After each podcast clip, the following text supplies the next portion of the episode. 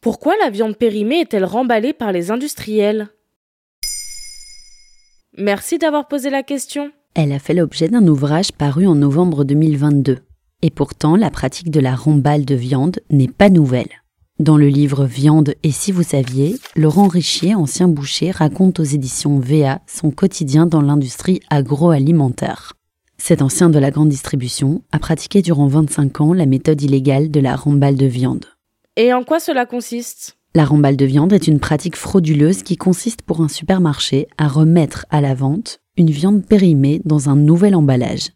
Ainsi, Laurent Richier recevait l'ordre tous les matins de récupérer les barquettes de viande dont la date limite de consommation avait été atteinte.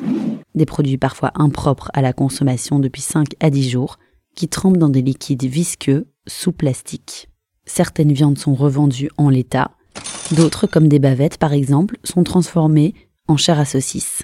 Des épices permettent ensuite de masquer le goût de la viande, le boucher parle également de poulets exposés dans des rôtissoirs qui n'avaient pas été lavés depuis plus de six mois. Et pourquoi les supermarchés pratiquent-ils la remballe Pour le boucher, Laurent Richier, qui témoigne désormais à visage découvert, c'est une question d'argent.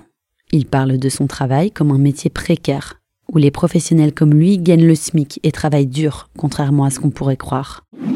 Des conditions rendues pénibles physiquement par le froid et le poids des marchandises auxquelles s'ajoutent des horaires compliqués. Les bouchers sont alors guidés par des primes quand ils arrivent à écouler des stocks de viande qui semblaient destinés à la poubelle. Tout le monde est témoin, voire complice, mais personne ne parle.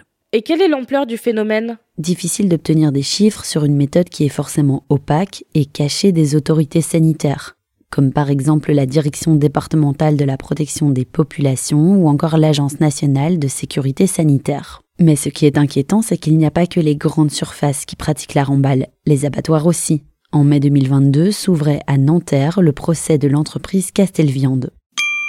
Elle était accusée de tromperie sur la marchandise, d'avoir remballé et revendu de la viande avariée, mais aussi d'avoir entravé le contrôle d'autorités sanitaires. Des méthodes qui remontent à 2010 dans ce cas précis. Mais alors, que faire?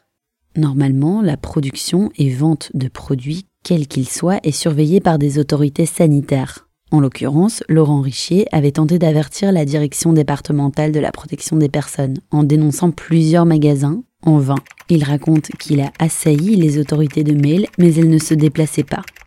Le scandale a fini par éclater grâce aux journalistes. Le Parisien en premier, averti par l'ancien boucher.